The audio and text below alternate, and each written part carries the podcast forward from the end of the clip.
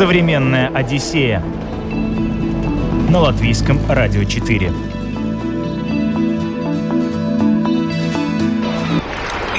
Привет, друзья! С вами Елена Вихрова, и я рада приветствовать вас не в нашей привычной студии на Латвийском радио 4, а прямо на берегу Балтийского моря в Лепое. Сегодня мы будем вместе путешествовать по, казалось бы, уже знакомому городу у моря, но увидим его совсем иного ракурса. Итак, предлагаю вам отправиться вместе в поездку выходного дня. А вот вы приехали в Риге почти три часа езды сразу где-то в Глюше стоит замок. Красота! Заходим. Вот. Здесь стояла гермодверь, которая защищала от э, взрывной волны. Здесь безопасно находиться? Абсолютно. Безопасно в чем? Мне страшно. В 93-м, когда уходила советская власть, это все забросилось, и вот оно до сих пор стоит разворованное все полностью, да, на металл распилено. Он стоит никому не надо. Находимся мы на территории Ридан. Ридан – это укрепительное сооружение, которое находится э, в системе Приморской крепости города Либавы. Мало то, что здесь Александр III побывал, Николай II принимал эту всю базу, и у него даже была своя резиденция здесь. Vienmēr, visos laikos, viņa tā kā nevienam nav bijusi vajadzīga. Этот замок во все времена был никому не нужен. В советское время здесь были квартиры. Гараж был вот здесь, видите? Потом случился пожар. Крыша обвалилась, и остатки законсервировали.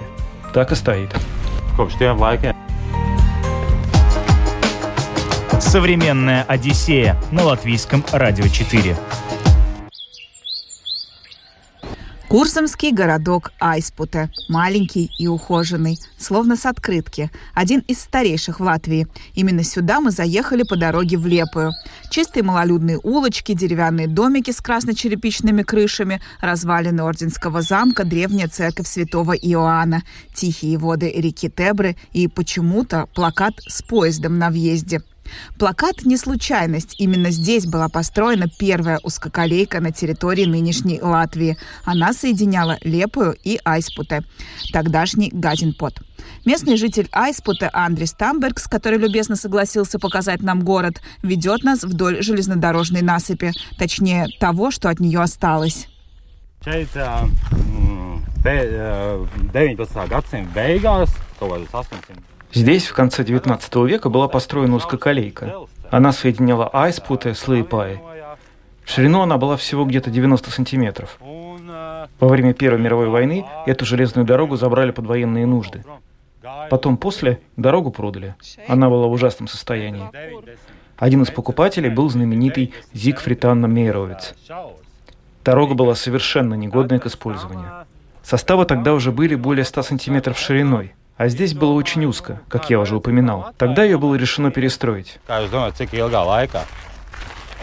Nu, cik tā ir kaut kāda 60 km nepilna? Как думаете, за какой срок они ее перестроили? От Лыпая до Айспута где-то 60 километров. За одну ночь. Притом все ведь вручную делали. Со всей Латвии сюда съехались люди для этого. Говорят, поезд ехал так медленно, что можно было спрыгнуть, сходить в туалет и догнать его. Ну вот мы и пришли. И это здание станции. Очень эффектное. Но оно очень долго пустует. Лет пять. Последний поезд по этой дороге прошел в 60-х годах прошлого века. Здание сначала как-то поддерживали, теперь оно совсем никому не нужно. История Айспута началась в средние века. В 1248 году немецкие крестоносцы основали замок Газенпот, а спустя 150 лет вокруг вырос довольно крупный город. В 1795-м Газенпот вошел в состав Российской империи, как и вся Курлянская губерния. С 16 века этот город считался еврейским. В 1708 году тут построили несколько синагог, и к 18 веку сформировалась чуть ли не крупнейшая в здешнем крае еврейская община, имевшая собственный равенат и религиозный суд. Одним из символов Айспута является замок Ливонского ордена, изображенный на гербе города. Именно туда мы и отправляемся прямо сейчас.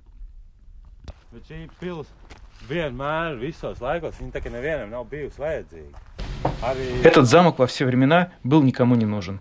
В XIX веке он уже был практически разрушен и никому не нужен.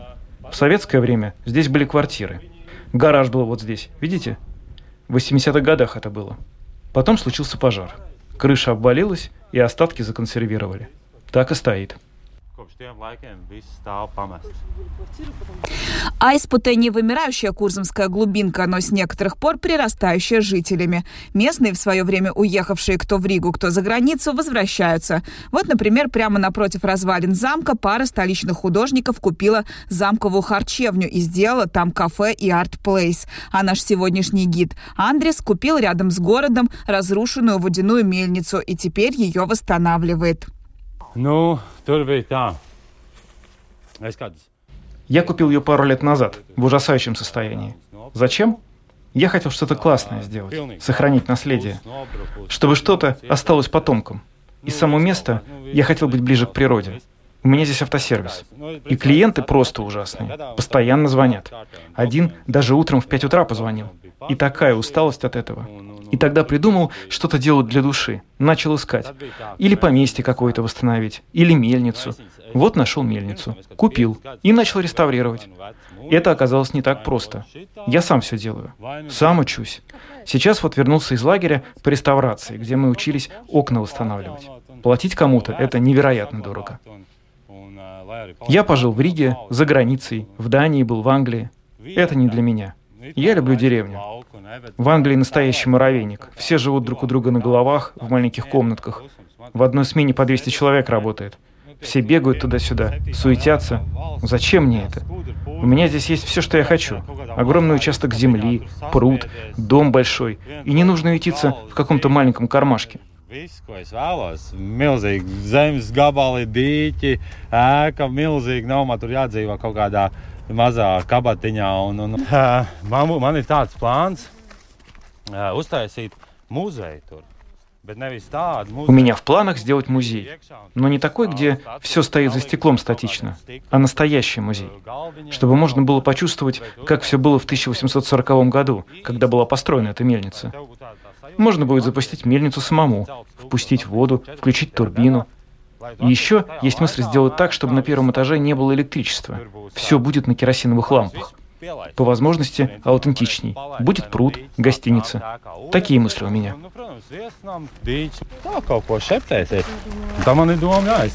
Водяная мельница находится в пяти минутах езды от Айспута, посреди нигде. Когда Андрес купил это место, оно было в ужасающем состоянии.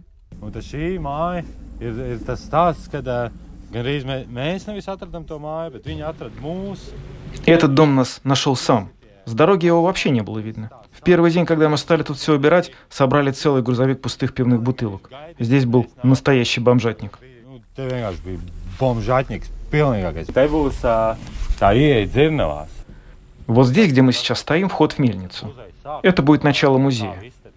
У меня дома посреди гостиной уже стоит реставрированная лошадиная упряжка. Она будет здесь стоять у входа. В ней будет зерно. И мы начнем его молоть. В общем, будет виден весь процесс с начала до конца. Кстати, не только же зерно мололи.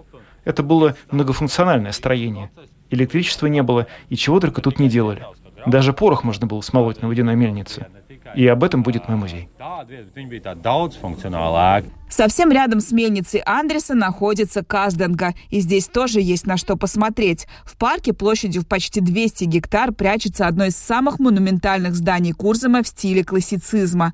Когда-то поместье принадлежало влиятельной немецкой семье баронов фон Мантенфейлей. Изначально оно было построено в районе 1800 года, однако сгорело в огне революции 1905 -го.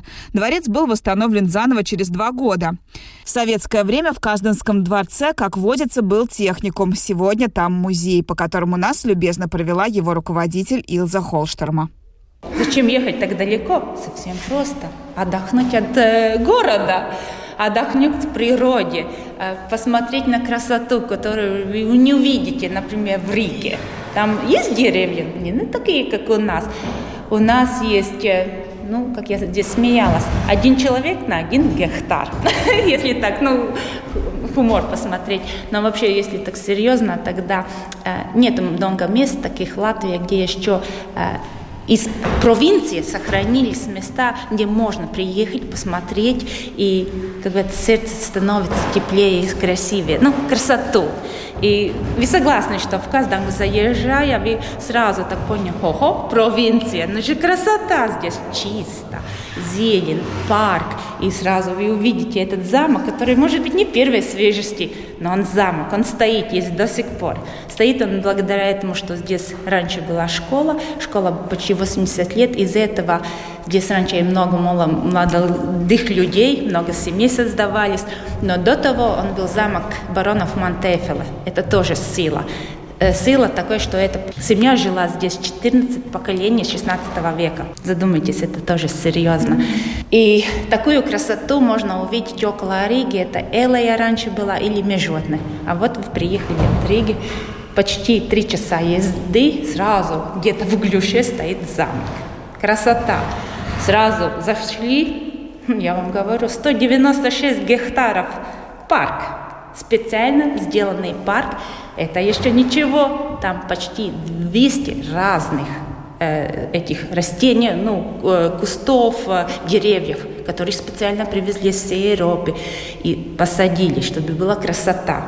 Ладно, шли на замок через мост. Где вы увидели такой большой каменный мост? Нигде. У нас.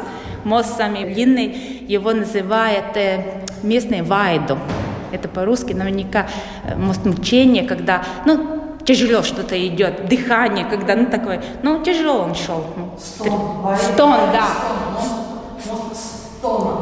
Стон, стонать. Но у него же, если под ним пройтись, то можно увидеть там высота и три эти арки. Угу. Большинство есть одна или два. И замок строил наш барон сам. Ему барон Монтефел. Монтефел. Ну, если перевести из немецкого, Монтефел это черт мужик. Ну, значит, что-то с нами здесь непорядок. И это есть. Если хотите увидеть немножко поколение чертов, потому что наверняка у каждого казданского жителя немножко есть от Монтефелов. Ну, Девочки-то красивее были, и барон тоже так ничего. Если генетический код сделать, наверняка много наших есть такими голубыми, как говорят, кровами. Из этого и ехать и посмотреть. Здесь сейчас музей. Да. Что можно увидеть в этом музее? В этом музее вы можете увидеть э, три века Первый век – это есть история именно баронов Монтефел. Это когда строился в 1800 году начал, построился этот замок. И до 1922 года, пока еще здесь был сам Монтефел, это есть история его жизни. Потом уже начиналась жизнь э, сельскохозяйственного техникума, школы, которые почти 80 лет здесь учились ученики. И самая редкая профессия, которая была, это рыбоводство. Нигде Балтики вообще таких не обучили. Самое близкое, сколько я знаю, было э, Калининград или Санкт-Петербург, где-то в ту mm-hmm. сторону. А Балтика единственная. Это есть целая история. Это есть много поколений, почти два, которые здесь проучились даже. Это, ну, действительно сильная такая история, которая до сих пор едет абсолвенты и смотрит. И в 21 веку мы уже сделали здесь как музей, и как-то стараемся это все включить в место и как-то соединить, потому что история есть история, из истории нигде далеко ты не можешь пройти, но не можем забыть его, то, что здесь было. Самый ценный экспонат в вашем музее? Самый ценный? Хм, вот задали вопрос, самый ценный. Мне сразу бросается в, так, или медаль, который мне вот как ценность, который барон, последний барон давал своим крестьянинам, когда он пришел из войны, он специально, Вилхаум Спурвейт сделал медведь, ну, рисунок, и поэтому сделал каждому своему крестьянину, э, хозяину медаль, и каждому вручил. Это мне э, показывает, что бараны уважали своих э, жителей. Это такой. И второй мне ценный, кажется, э, оригинальные цепи около моста, потому что мост стоит, но что-то из самых-самых, ну, такие, камень меняет энергию, но цепь мне тоже кажется, это вот сами-сами кто-то приложил, это сила. Вот эти два вещи мне сразу вот так бросается, что я бы хотела первым показывать. Потому что есть другие, но эти есть такие, которые ну, показывают силу и как будто уважение. Современная Одиссея на латвийском радио 4. Выходные в Латвии. О поездке в Лепу говорим сегодня в Одиссее. Добирались мы до нее через Айспута, где осмотрели остатки самой первой узкоколейки в Латвии, полазили по развалинам замка Ливонского ордена и посмотрели, как местный энтузиаст восстанавливает водяную мельницу. Также мы заехали в замок Казденги и прошлись по музею. И, наконец, наш конечный пункт – Лепая. И ее мы узнаем с совсем иного ракурса. Поможет нам в этом наш проводник Диана из Рига Чернобыль Тим. Начинаем мы наше маленькое путешествие с обзорной экскурсии по Карости из окна машины. Справа мы видим пятиэтажки, которые были построены для семей военнослужащих, которые э, служили здесь в Каросте. Да, и для рабочих, которые работали на Тосморской судоверфи. Тосморская судоверфь – это вторая по величине э, судоверфь, судоремонтный завод, скажем так, в Латвии. Первый из них является Рижский судоремонтный завод, он самый большой был в Латвии второй Тосморский и третий, а, насколько я помню, это был э, Болдырай, Болдырайская судоверфь. Ну, он маленький заводик на самом деле. А, все, что построено из красного кирпича, здания, да, это, эти здания построены при Царской империи. Все, что построено а, пятиэтажки, оно уже построено в советское время, в 50-е, 60-е годы. Вот эти маленькие двухэтажные здания, это тоже здания для обслуживающего персонала, да, э, стандартная, типичная постройка всех военных городков, не только военных, еще и промышленных. Например, э, э, Баложи у нас, Седа, да, это городки по добыче торфа в свое время были. И вот такие вот абсолютно типичная постройка наблюдается и в Баложе, да, и в Седе тоже. Слева церковь Николая Чудотворца. Одна из э, главных достопримечательностей э, Коросты. Э, пятиэтажки, вот я приезжала, наверное, лет 20 тому назад. Некоторая часть из этих... Какая красивая церковь. Да, некоторая часть из этих пятиэтажек, она была даже не достроена. А сейчас их достроили. Ну, видно, те, которые достроили, они так хорошо выглядят. А короче, их достроили и поселили людей, и это очень здорово, что они не забросили, не стали забросами, а действительно их э, отреставрировали, отремонтировали и достроили. Кароста – это удивительное, парадоксальное и уникальное место не только латвийского масштаба, но и в контексте мировой истории и архитектуры. Кароста занимает около трети общей площади города и является крупнейшей исторической военной территорией в Балтии. В 1890 году по приказу российского императора Александра III к северу от Лепы началось строительство масштабной крепости и военного городка, первоначально названного порт императора Александра III. После получения Латвии независимости это место стали называть Карустой, что в переводе означает «военный порт». Каруста проектировалась как полностью автономный населенный пункт со своей инфраструктурой, электростанцией и водоснабжением, церковью и школами. В советское время Каруста была закрытой территорией. Доступ сюда был запрещен даже живущим в Лепой гражданским лицам. Последние военнослужащие советской армии покинули Лепу в 1994 году. В наши дни Каруста – это место, где удивительным образом сплелась роскошная архитектура конца XIX века и чарующая военная суровость, с которой прямо сейчас начнем знакомиться подробней. Диана везет нас на заброшенные форты, выдает фонарики, и мы отправляемся в жутковатые лабиринты маршруты, которые, кстати, совершенно доступны для любопытных. Никаких заборов, никаких табличек. Северный форт – это самая известная часть, да, и э, историческое название батарея крепости номер один. Ну, то есть их несколько тут батарей, да, э, крепость номер один, крепость номер два там дальше. А еще дальше левее там э, вышки э, дальномера, которые корректировали огонь э, в случае нападения противника, да, то есть там стоял аппарат, ну, как э, агрегат дальномер такой, да, и он э, при помощи этого аппарата корректировался, наводился огонь на цель. Угу. То есть откуда-то стрелялось, ну, вернее, как не откуда-то, а стояли артиллерийские установки, которые стреляли, и с вышки дальномера корректировался огонь этих артиллерийских установок. Вот. Все, пойдем зайдем. Сейчас я не помню, здесь вход или нет, я проверю секунду. Заходим. Вот. Здесь стояла гермодверь, которая защищала от э, взрывной волны. Да, тут, скорее всего, была вентиляционная форточка. а, здесь была гермодверь, которая закрывалась, да, в случае того, что если нападение с воздуха, а, взрывой, взрывной волной а, ликвидирует вот эту ну, первое помещение, да, и дальше уже взрыва, взрывная волна не попадает вовнутрь фортификации. Вот. Значит, мы находимся в помещении форта, а здесь люди не жили. Здесь они только работали. Слева, справа разные подсобные помещения, где хранились артиллерийские снаряды, а, где были вентиляционные камеры, да, где были лавки. Ну, в основном, в принципе, здесь были как бы хранились артиллерийские снаряды. Вот то, что идет поверху, да, это все была вентиляция и плюс кабели. Вот. Вот такие трубы квадратные, это все вентиляция. Для того, чтобы люди могли здесь дышать, если вдруг завалит, в этом укрытии закрывались двери, если вдруг атака с воздуха, то люди могли укрываться, и у них был воздух. Здесь безопасно находиться? Абсолютно. Безопасно в чем? Мне страшно. А, здесь нет ничего абсолютно, что могло бы вредить а, нашему здоровью сейчас на данный момент. Ну, кроме немножечко пыли. И то. Это мы сами ее поднимаем.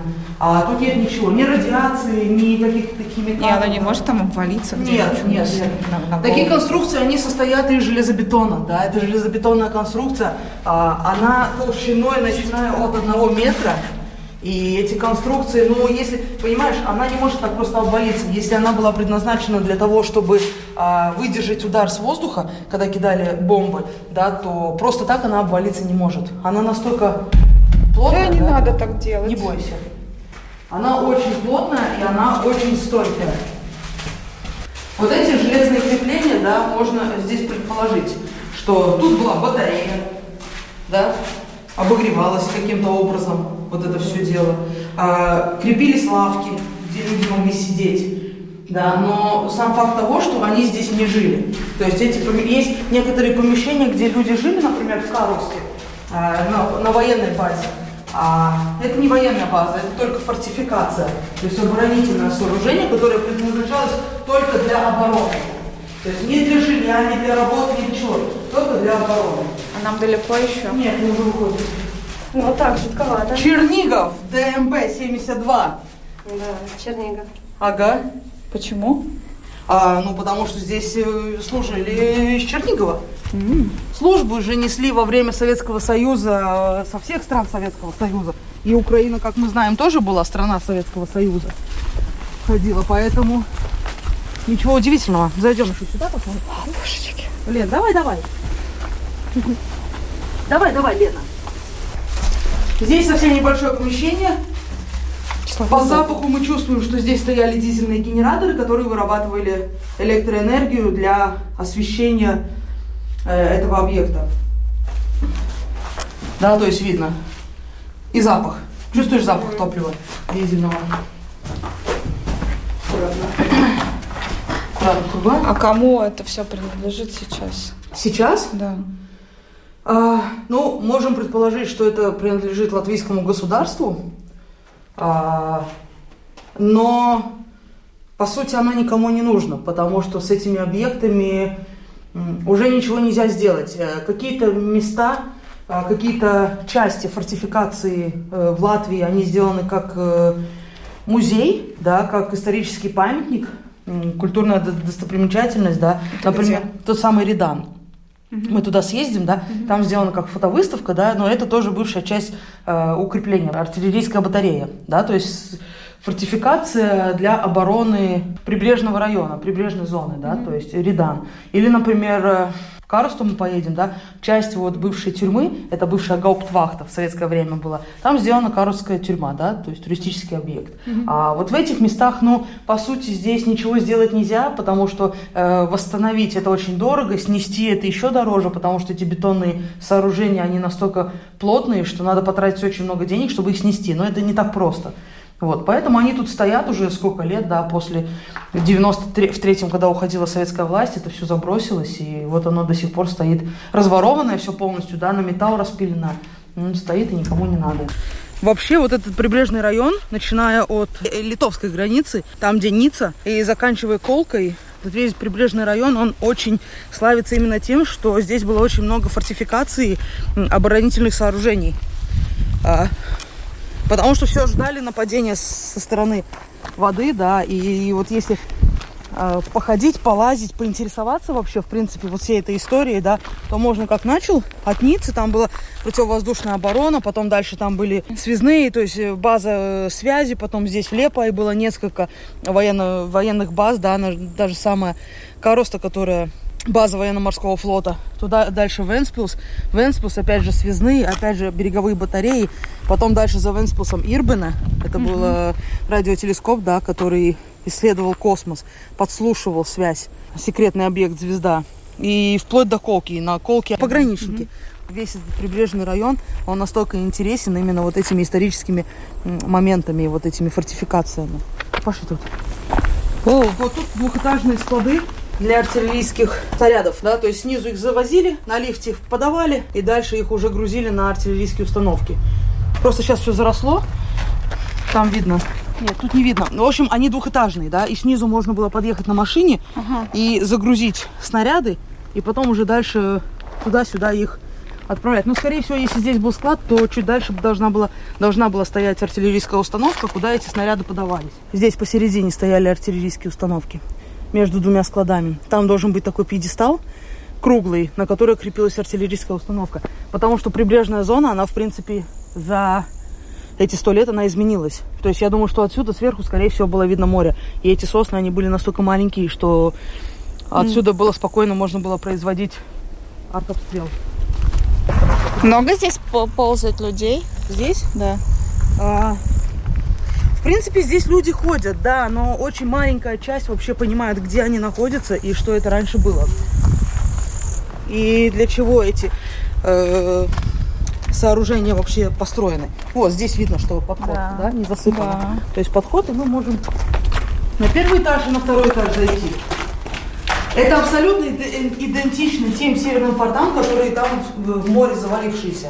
Да, абсолютно такие же. Только эти целые, а в море они уже развалились и как бы свою функцию давно не выполняют.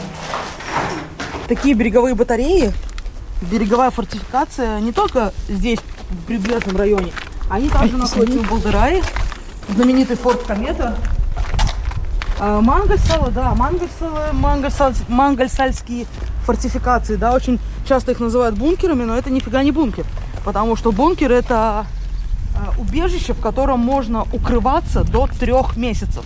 Uh-huh. А, убежище это убежище, где, где можно э, укрываться до трех дней. Убежище гражданской обороны, да? да. До трех дней. Бункер до трех месяцев. А фортификация это оборонительные сооружения. То есть да. нельзя путать вот эти три вещи. И да, Болдырай, ну, вернее, не Болдырай, это Усть-Двинск. Угу. В Усть-Двинске, в Мангальсале, ну и вот здесь прибрежный район. Современная Одиссея на латвийском радио 4. Далее мы отправляемся в Редан, о котором упоминала Диана. Редан – это часть, построенной в конце 19 века царской крепости, где в 1919 году шли ожесточенные бои по защите Лепы от войск Бермата. Теперь в Редане можно познакомиться с историей Каросты, Лепойской крепости и героической обороны в Лепе в 1919 году. В мае прошлого года в Редане открылся музей Каросты и освободительной войны. Туда мы и отправимся в сопровождении гида, которого, кстати, знают многие любители путешествий по программе «Орел и решка». Это он, тот надзиратель из тюрьмы Кароста, который довел до слез ведущую во время съемок серии о Латвии. Знакомьтесь, это Андрейс. Находимся мы на территории Редан. Редан – это укрепительное сооружение, которое находится э, в системе Приморской крепости города Либавы. И один объект, состоит он из э, нескольких объектов. Когда зайдем вовнутрь, значит, покажу, что и как.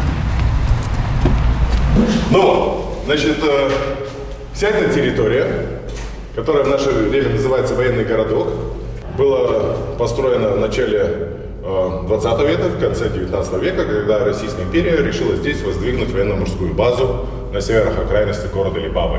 Либава у нас там, а здесь, значит, у нас ничего нету. Здесь у нас Балтийское море, Тосморское озеро да, и большой лесной массив. И за 10 лет база строится с нуля. Главный инженер и архитектор всего проекта – это подполковник инженерных войск Иван Макдональд. А в ходе царской казни эта база всего лишь навсего более 125 миллионов золотых рублей. Это много? Это не то слово. А за 10 квалифицированных рабочих часов вы здесь получаете рубль 50. В Либаве за ту же самую работу вы могли получить 2,50. Значит, нам нужны что? Гастарбайтеры. Ближайшие российские губернии. Да. И э, Виленская, Псковская, Таллинская губерния. Оттуда приглашаются рабочие, потому что нету здесь никаких э, каторжников, заключенных. Работают компании. Одна из самых известных компаний, которая на этом проекте работает, это цементно-бетонное общество цементно-бетонного производства Санкт-Петербург. Для чего эту базу строят? Строят для нужд военных э, морских сил Царской империи. Э, отношения между Восточной Пруссией вроде дружеское, но все-таки немцы совсем рядом, у нас меме, это победа. Но база строится очень быстро. Но если это военный объект, он был бы как будто должен быть такой скрытый, весь такой, да? А он наоборот, весь очень помпозный. А все здания строятся по принципу царского села Версальских садов. Если ездили по военному городку, смотрели. Самый известный объект это у нас э, собор Святого Николая Чудотворца. Самое большое монолитное купольное здание на Балтике. Э, Дом морского офицерского собрания. И вообще вся история связана с российским военно-морским флотом, с портом императора Александра III очень честно связана.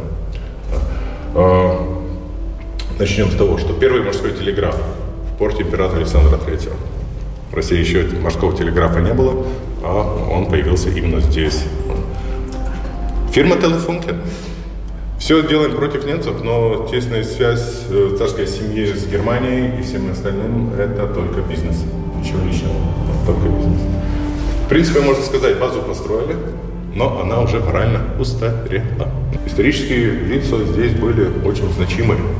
Мало то, что здесь Александр III побывал, Николай II принимал эту всю базу, и у него даже была своя резиденция здесь, хотя он ее передал двум адмиралам, потому что он приезжал на своей яхте.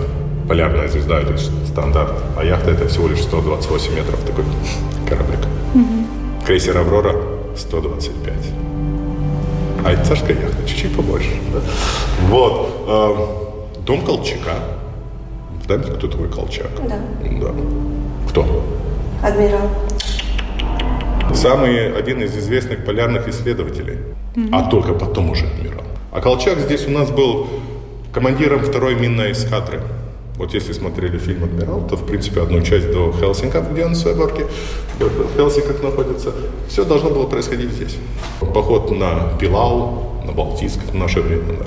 все в этом фильме должно было происходить во, во нашей территории. Mm-hmm. Да, так что, так. Ну вот, а мы находимся на Редан, значит, укрепительное сооружение, э, сухопутное, состоит из шеи, лба и двух полукапониров, где находятся арт-установки 57 мм. И они прикрывают фортификационное сооружение Приморской крепости города Либава, сухопутную часть. В то время нету никаких деревьев, все у нас свободно рассматривается. Если вот так смотреть, батарея прикрывает э, первую береговую батарею. Эта часть прикрывает северные маленькие форты и лунеты. И флот в таком плане находится.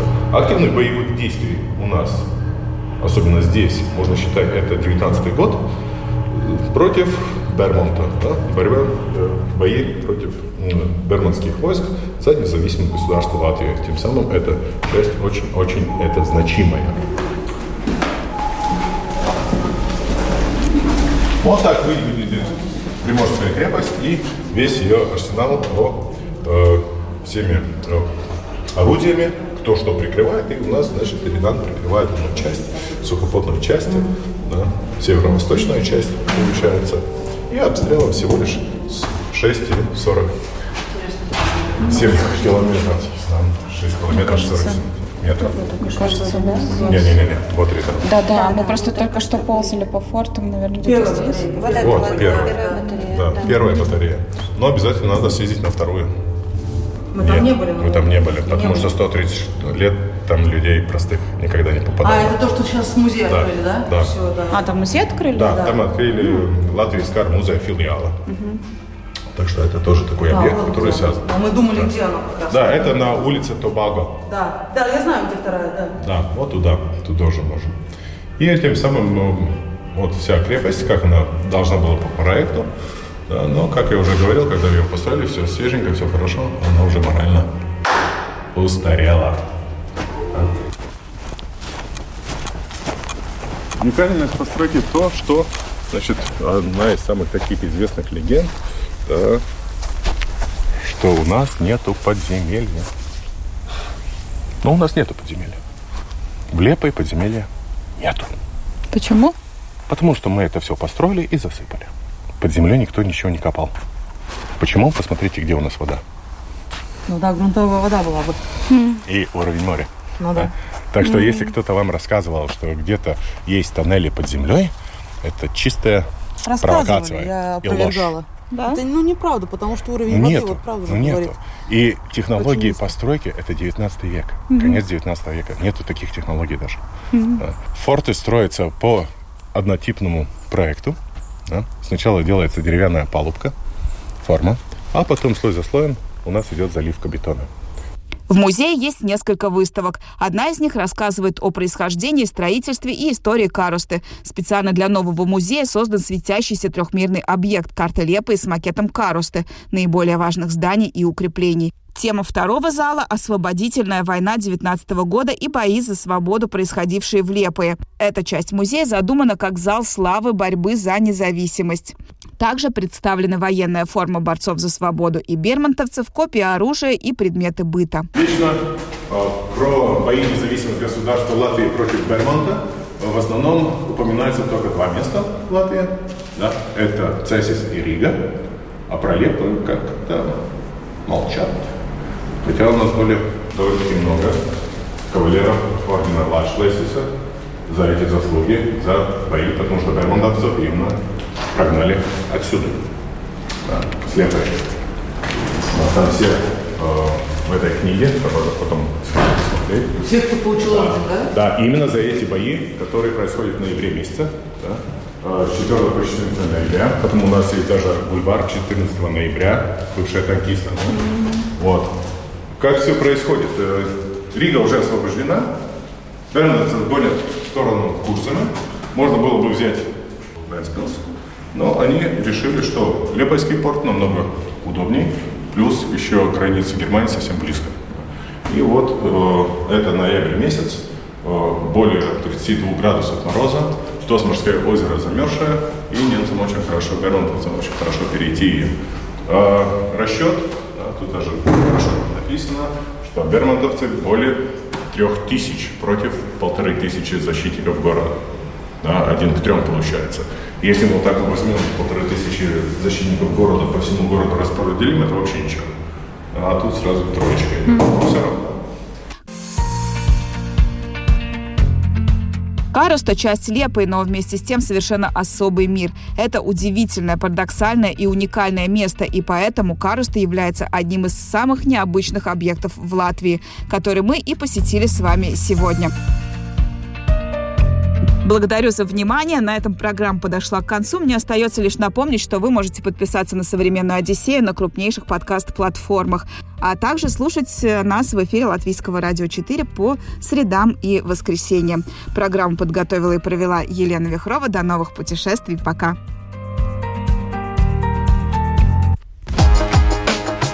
Современная Одиссея на Латвийском радио 4.